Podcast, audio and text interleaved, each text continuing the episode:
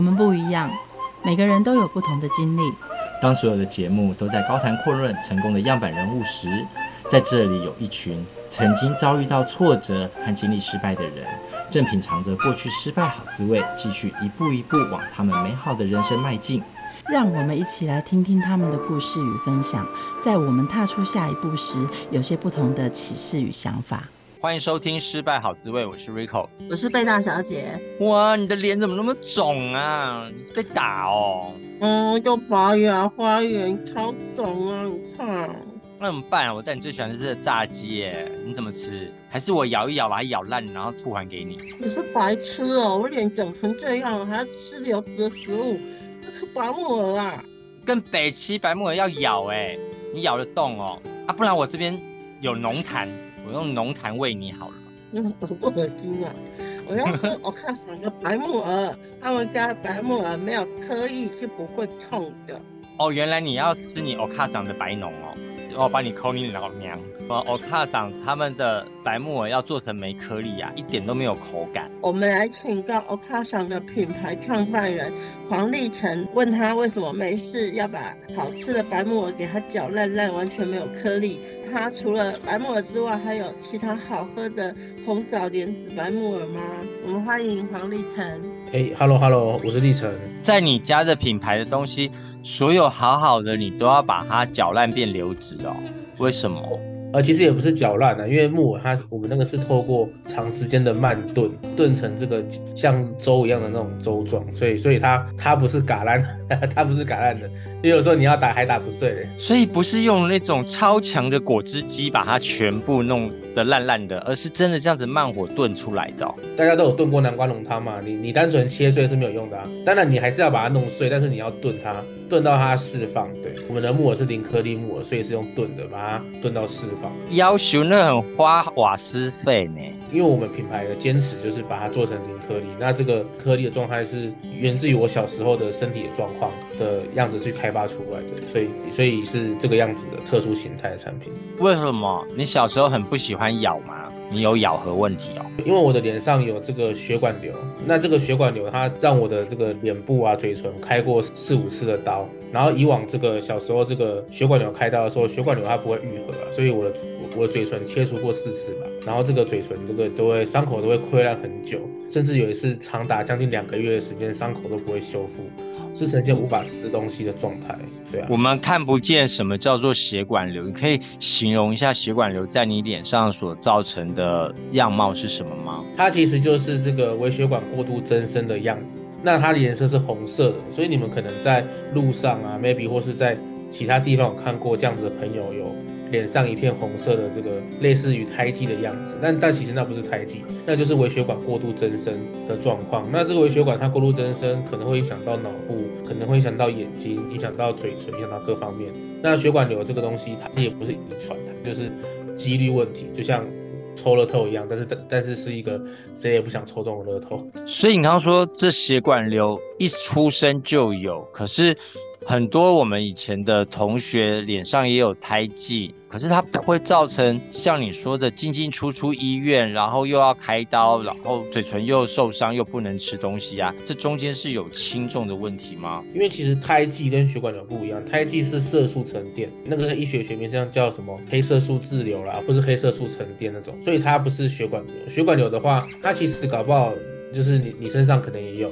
但是你看不到而已，它可能在你身体里面，在你的手上啊、脚上啊。有些人他一辈子都不会发现他身上有血管瘤，因为他只是没有在明显的地方，或是在会有影响的地方。曾经有过比较严重，可能发生在主要的动脉或静脉上的话，它就会造成可能需要截肢或者是一些更严重的问题。原则上，大家也是不要遇到他就不要遇到。既然是天选之人遇到了，你觉得这样子的血管瘤在你几岁的时候开始造成你的健康困扰，造成？你的社交困扰，我先讲生理上的好了。其实血管瘤对我来说，就是一个从小到大给我身体蛮多病痛的一个一件事情。它在我的眼睛上，然后就造成我的眼睛的视力一直因为它有视力的受损。那我的眼睛也开过三次刀，因为我从小到大就在医院长大了。对，然后就是因为这个血管瘤，所以像我一只眼睛的视力啊，就是有血管瘤的部分，我的视力大概只剩下百分之二十吧。就是它就真的是视力受损，就是视网膜因为血管瘤而受损，然后我的嘴唇也因此呃做过切除手术啦，然后脸部也做过硬化剂治疗，甚至血管瘤它还有影响到我的脑袋，我的头脑也有被这个血管瘤影响过。我小时候的时候，国小老师他认为我智能不足，要把我送去这个那个时候叫资源班啊，其实大家有时候叫他启智班，就是他觉得我脑袋有问题，那其实不是，因为血管瘤它会一直造成我头痛啊、注意力不集中啊各方面的问题。很多国小老师其实很封闭，他们并不知道有这件事情要好好的照顾你，哎，而且班上同学也不了解你，你有遭到霸凌？因为其实也不能这样子怪老师了，因为当初会有些对那些不理解我病情的人会有些不谅解，但是后来想想，其实在这个三十年前比较封闭的时代，也没有这么方便的网络或是一些可以搜寻的东西相关的知识。我妈妈是一位很专业药剂师，当她的儿子有血管瘤的时候，她也是非常的惊慌惊恐，然后不知道该怎么办，那还还可以做什么？她已经是一个算是医疗体系的一部分的成员了，她都对这个东西很陌生，更遑遑论是那些老。老师或是一般的同学哦，我印象蛮深刻的。那时候我的那个老师，他觉得我智能不足，把要把我编去这个启智班，甚至还要我国小小学二年级要要我留级重读。当时我印象很深刻，我回去跟我妈妈讲，然后因为我还不知道为什么会这样，我听不太懂。然后我我妈妈很生气的跑去学校找找老师说，她说我的小孩子头脑没问题，为什么你要这样子做？然后跟老师有争执，这个也让我印象蛮深刻。同学呢？老师有教说同学说这个人很恐怖，我们不要跟他做朋朋友，让他坐在最后一排，而且他不用换位置。哦，没有这么夸张啊，这个老老师他不会这样做，他只是觉得说我的状况是不是智能不足，因为我的注意力没办法集中啊，没办法好好学习。所以我那时候血管瘤不稳定的时候，真的是每天都在头痛，真的是痛到那种太阳穴，感觉拿电钻在敲一样的那种痛。所以其实很很多问题啊，老师的部分他只是不理解这个东西，他没有去做过分的霸凌，他就是不理解，然后所以做了不合理的安排。老师都会不理解了，那你的同才同学呢？同班的同学也还是就还好，因为跟我相处过一段时间，他们就会慢慢的忘记。他们有跟我分享过，他们跟我相处一段时间之后，他们会不太记得我脸上有这个东西。可是，当当然对于初次看到的小朋友来说是。是很震撼的，是他们觉得会用惊奇的目光看着你。班上的同学反倒是对我没有什么很过分的霸凌或是什么，反倒就是来自于这个其他年级啊，或是其他的班级的同学。像你这样的个性的人，会不会因为这样子的一个血管瘤而所改变？比如说你进入这个班级的一开开始自我介绍和最后跟大家相处，大家就忘了你身上的疾病，开始跟你做很好的朋友。你是不是会刻意的？迎合大家，还是你要怎么样创造不变的一个交友的基因，能够让大家快速的喜欢你？其实我这个人个性就算是很神经很大条了，我真我真的即使有难过的事情，我就是就是我可以很快的把它放下来。我就是很乐观开朗，所以大家跟我交友的时候，其实是认识到我这个本质的部分，而不会一直去 focus 在我的脸上的状况。所以你不会因为这件事而刻意迎合大家，想要讨好同才？不会，我很做自己。曾经你会责怪父母或责怪老天、责怪上帝吗？我不会责怪父母，但是我曾经就是就看着镜子里的自己，然后很很不解的，因为我家里面的家族，我爸爸妈妈所有家族的同的成员是没有任何一个人有血管瘤，加上看我爸长得超帅。然后我就一度很怀疑说，我就问我妈妈说，哎，我我真的是你们亲生的吗？为为什么为什么是是只有我这样子这样子？曾经有问过这种白目的问题，但你后来就解答吗？为什么是你？其实也没有解答，他就他这个血管瘤的发生就是一个几率的问题，它是一个谁都不希望发生，但是它发生之后，它就是一个几率性的问题，所以所以也没有任何解答。就是我们这些血管瘤的朋友都很希望自己像个普通人，像个正常人一样，所以你们的日常就是我们的。就是我们的美梦。既然发生了，这一辈子跟着你求学，跟着你的生活，多久要进出医院？还是他现在已经对你来说不用再进出医院了？那生活上又造成什么样的困扰呢？其实一直一直还是要回医院去做一些治疗。然后只是我现在创业，然后工作上很繁忙，很繁忙。如果我去治疗的话，会让我的事业中断。但是它其实是在慢慢的恶化。我现在。讲开玩笑，放弃治疗，这真的是放弃治疗，因为因为我如果说去治疗的话，就没有办法好好的工作跟生活。呃，我觉得老天对我还不错是，他让我的这个恶化速度有变得比较慢，也变得比较稳定，没有像小时候的时候这个血管瘤的状态这么不稳定这样子。所以我暂时是没有治疗。其实严格上来说，我还是必须要回去治疗的，只是它会影响到我的生活和工作。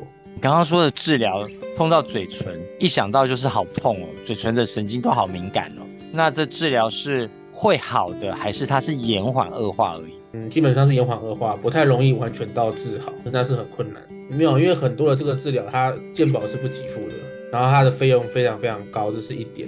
然后再来就是说，你刚才讲到这个医美很发达，其实讲一个比较黑暗的一面是说，这个世界上的一切的科技的进步来自于那个他有没有钱赚这件事情。所以为什么罕见疾病他们的这个研发治疗速度会这么缓慢？它就是其实因为它没有利润的时候，就不会有很多的技术跟资金投入到这个里面。所以你看医美的状况是一日千里，可是血管瘤的治疗，它其实基本上跟三十年前没有什么太大的差别跟区别。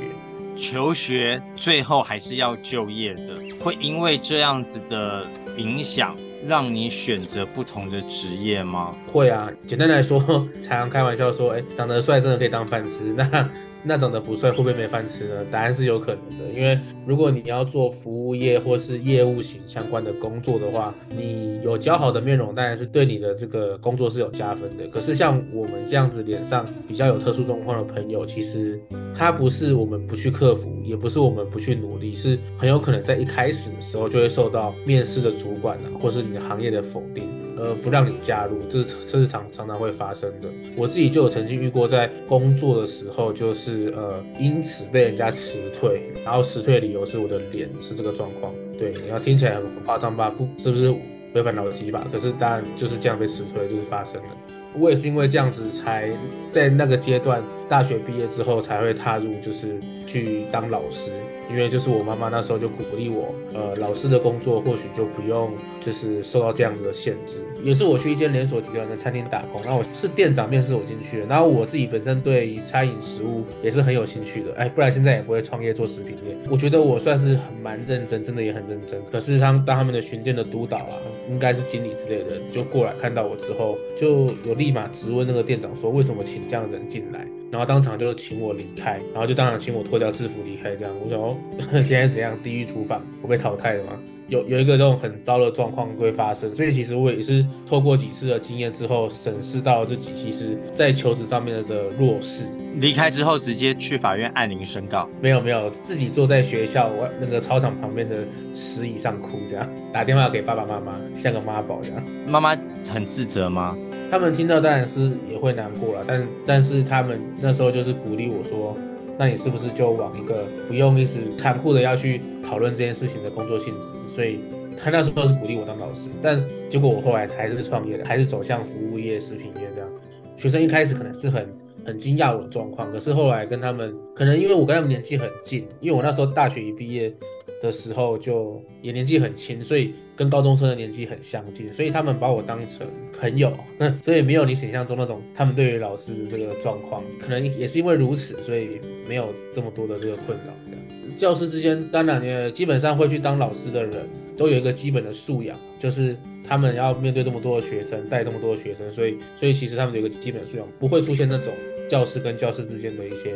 不愉快，我觉得。那你自己本身有这样子求学比较不舒服的经验，你有看到孩子在霸凌别人，或是对于其他有歧视的话，你都怎么教他？其实我自己本身就算是一个特殊生，然后又有这个教育专业，所以所以其实我都会去用我自己的方式去协助弱势的学生去避免被被霸凌。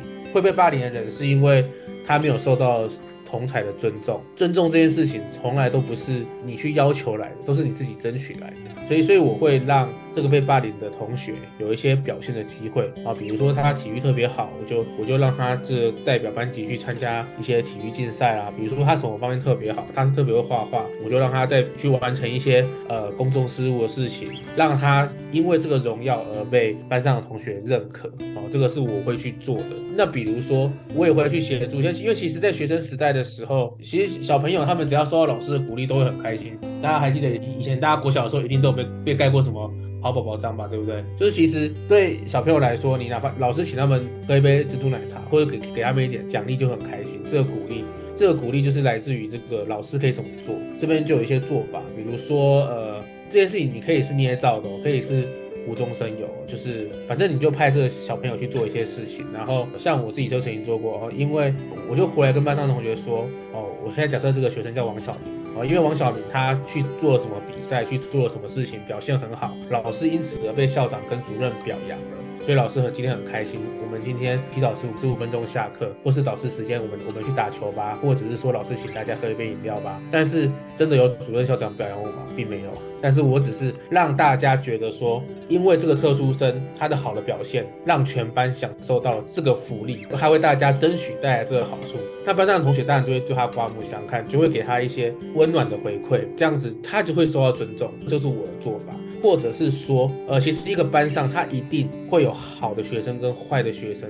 那坏的学生他们也不是真的坏，他们就是不懂事。那好的学生就是他们可能家教比较优良，他们会出来保护这个被霸凌的人，或是出来帮这个被霸凌的人抵挡一些事情。那这个时候老师就要出面，老师这个时候不是要大力的惩罚坏学生，因为那个时候的青少年他们都会有一种革命的英雄的情怀，他们会怎么样？他们觉得反抗权威、反抗老师是一件很酷的事情，是一件。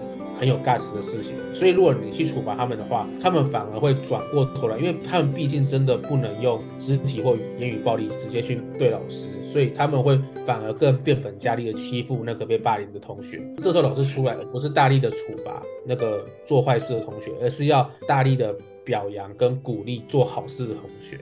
他们会受到鼓励，那就会越多人去保护这个被霸凌的学生。其实人是这样子啊，人就是风向的动物，你知道，就是当一个班上的状况，如果大家都是帮忙他的、爱护他的，那些要霸凌的人，他就会转风向，他甚至不会再做这样的事情，甚至变成另外一个层面，有蛮多做法的，就是这个是食物上很多的一些分享。呃，家人的鼓励让你选择了一个可以春风化雨的一个老师，这是一个杏林界的福气。但职业你就算可以选择，感情呢？像我们这种没有颜面伤残的。有个性伤残的，至今都单身。那为什么你可以找到这么幸福的家庭？真的是还蛮感谢我老婆，她愿意包容接纳我脸上的特殊状况。过去感情都没有因为这件事情而受伤害吗？当然是有啊，就是也有那种就是跟我相处很好的女生，可是她会因为这个旁人的眼光，然后选择就是说最后不要跟我在一起，或是会离开我这样，因为他们是感受到这个身旁的这个周遭的压力。的状况而有这样子的情形，像我老婆自己本身是这个演艺人员呐、啊，她曾经有演过一些八点档啊，从事这种很重视外貌型的工作，可是她却愿意接受我，这个是很让我觉得心里面很很开心、很感动的地方。那个圈子本来就很重视这个外貌的样子，所以我才觉得更难能可贵。其实就是懂不懂得感恩跟惜福啦，因为没有任任何一份人家的付出好是理所当然的。如果只要有这个认知，我觉得就不会有就是不好的状况。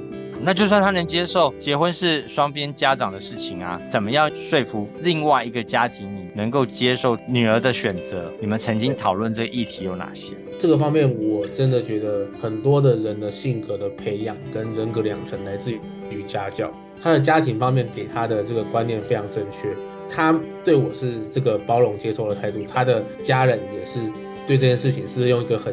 自然正常的态度去看这件事情，完全没有发生到那种就是你没有资格娶我女儿，或者说你怎么长这个样子，这个就是有点像是你摘到一颗芒果，然后去寻着那颗芒果来的地方，找到那棵芒果树，一切就很合理。如果会是因为这样子而离开的我的女生，她的家人也大概会遇到那种很特殊的状况。呃，我老婆部分，因为她家教很好，她的家庭给她的观念很正确，所以当我遇到他们的家庭啊，她的母亲啊，她的外婆啦，她的阿姨舅舅们，他们就是也就是很好。好的人不会在这个方面去给我们不好的压力。嗯，事业、感情都顺利，教书也教得好好好的，干嘛不继续教，还要出来创业硬碰硬？哦，因为想不开，不同的行业不同的辛苦啦。我跟我朋友说，我创业不是为了赚钱，跟我不熟悉的朋友会就会直接说，怎么可能？创业不是就是为了要多赚一些吗？真的跟我熟悉的朋友，他们就会知道，哎，原来我真的是一路跌跌撞撞，然后然后都在这种。贵人的帮助之下，自己不断的修正，才让这个事业得以维持下去。因为当初创业的本质就不是以以这个盈利为目的，虽然现在的确要盈利，要付出员工薪水，没错。当初创业的的起源点就是我在做这个治疗的时候，我那时候是去这个国泰医院，在治疗的时候，我在这个一个门诊，我的前面的候诊号有一对夫妻，那那对夫妻抱着一个小妹妹，然后那个妹妹是两岁多，然后她的血管瘤的部分到了这个肩膀的部分，然后是是非常严重的。我在这个候诊的时候看着她进进诊间，是她的爸爸抱着她进去，然后叫在在里面，就是因为一些诊疗的一些事情，可能害怕，可能碰触碰啊。然后叫的哭得蛮凄惨的，然后等他的这个爸爸抱着他出来的时候，他的那个妈妈就跟他的老公说：“老公，对不起，是我的错，是我没有把小朋友生好。”然后当下两个抱着在那边哭，然后我在后面看着他们两个，觉得说好像看到我当初我爸妈的样子。然后我就在思考说，我能不能为这些小朋友做些什么事情？因为血管瘤的治疗很花钱。那我自己思考我自己能做什么。我也不是家财万贯，我也没办法直接用金钱方面去帮助他们。然后我就想到，就是说我一路以来这个受到歧视的工作环境啊，还有一些状况，那我就思考说，我是不是能够创造一些没有歧视的工作环境？因为我自己跟阳光基金会也很熟，阳光基金会就有在做一些类似的事情，所以我就思考自己能不能够也做没有歧视的工作环境给这些小朋友，让他们是有机会发挥。因为其实像我们这样的朋友，他们他们有时候是愿意做，但只是人家不给他们机会。所以我那时候就思考，我人生有哪些事情可以做，然后就想到了以前小时候的这个这个妈妈在照顾我这个不断进出院的过程当中，我的嘴唇不断的开刀，没有办法吃东西，她只能用流质的东西给我吃。有像我妈妈是一位药师嘛，然后那时候我伤口一直不好，她就有蛮多的烧烫伤患者跟这个这个车祸这个皮肤大面积损伤的患者，就跟他分享说木耳对伤口修复很好。那问题来了，没有办法吃怎么办呢？就我嘴巴打不开啊，我的嘴唇在开刀啊。那我妈妈就把它熬得很细，然后把它熬到胶质出来之后，用针筒抽出来，用针筒打在我的嘴角，打进去给我喝，是用这样的状况。然后我就把这个东西拿出来创业，所以我品牌名称叫做欧卡桑，就是妈妈的意思啦，就是。对于公司来说，这是一个产品，但对我来说，其实就是这个从小妈妈母爱的记忆。木耳类的产品有哪些口味？我们有做黑白木耳露都有。对，那黑木耳的话，有这个很经典的这个红枣跟桂圆的口味。白木耳的话，会融合更多的水果，像哎，现在十二月刚好是草莓季开始，我们的白木耳的草莓白木耳就非常好，我们就卖这个草莓白木耳，而且我们的草莓是真的完全没有农药的哦。你要这种蛋糕上的那个草莓晶莹剔透，你说要没有一些外力帮助，我觉得不太可能。但是我们的草莓是真的煮到木耳里面去，它本身也会啊，就是会烂烂的，所以有损伤有什么我们都是可以接受，所以那是无农药的，对啊，就是蛮推荐给大家。那你所有的包装都装到大针筒里面吗？哇，好酷哦！我、哦、没有啦，我们现在是瓶装的，针筒是那时候我妈妈给我喝的时候，她才是用这个针筒打给我喝。我们是瓶装的，然后在这个全年上也都买得到，我们全省的全年也都有上架，然后在我们自己的店都买得到。你刚刚说你在照顾员工的时候，也特别选血管瘤的员工吗？呃，我们有提供这样的工作机会。但是这个员工有时候来来去去，就是说我们有提供这样工作机会，也给阳光基金会。那我们自己本身这个也有聘雇这个血管瘤的同仁在我们这边工作，还有曾经聘请过烧烫伤的这个妹妹在我们这边工作，都有。彼此都有相同颜面上的困困扰，那这个员工之间会。有什么样的彼此的资源系统，还是同才之间也充满了歧视？其实不会，人家说公司的老板就等于那个公司的企业文化，我觉得这个就是很很一个很正确的说法。因为老板自己的本身的人格，或是他的处事风格，就会影响到整个企业。所以，我们公司是不会有任何歧视跟霸凌的。我也在一开始入职的时候就跟大家讲好，我们企业文化不准有这件事情。那如果有发生的话，我会直接请你离开。对啊，哪怕你表现再好都一样。所以其实企业文化是老板决定要怎么打造它。我们公我们公司曾经就有出现过有对同事这个言语肢体暴力的的人啊。当然他情绪不稳定，他可能也不是真的这么坏，想要做这件事情，但发生了。发生了之后，我还是就是请他离开。虽然他哭着向我认错道歉，但我还是得请他离开，因为我们公司的这个文化是不允许这件事情发生的。你从老师变老板，怎么个性变成这么无无情。老师的时候还可以让学生有一错二错的机会，当老板还不能原谅别人，为什么？其实这个事情是这样，就是老师跟老板那个心境的转换，当初为主，我也转换了很久。当老师的时候，你你不管同学他怎么样犯错，他只要愿意改、愿意承认、愿意更好，那你当然是摸摸他的头，说没事，下次不要再犯就好。可是你当老板的时候就不行，如果他已经触碰到一些有关于企业文化底线。有关于大家这个工作的底线的时候，你不能轻轻放下。你轻轻放下的话，那大家就会觉得这间公司的老板他没有在维护这间公司该有的秩序，反而会造成这个劣币驱逐良币哦，就是好的人反而会因此离开，导致我们的公司怎么出问题。所以，所以这个老师跟老板的角色跟心情真的是完全不一样的。我我也曾经调试了很久。嗯，你从培育人才到现在在创造一个品牌。在你血管瘤的一辈子的课程当中，你觉得你培育人才进到创造品牌中间有哪些的学习心得？其实你的职涯很有趣，你从育才到培育品牌，这个过程是育才好也是品牌也好，其实它的背后都受到你的血管瘤的影响很深。所以你会做育才的事情，你也会做培育品牌的事情。可是，就算这一条影响线让你做 A 转到 B 的时候，有总结有哪些的学习？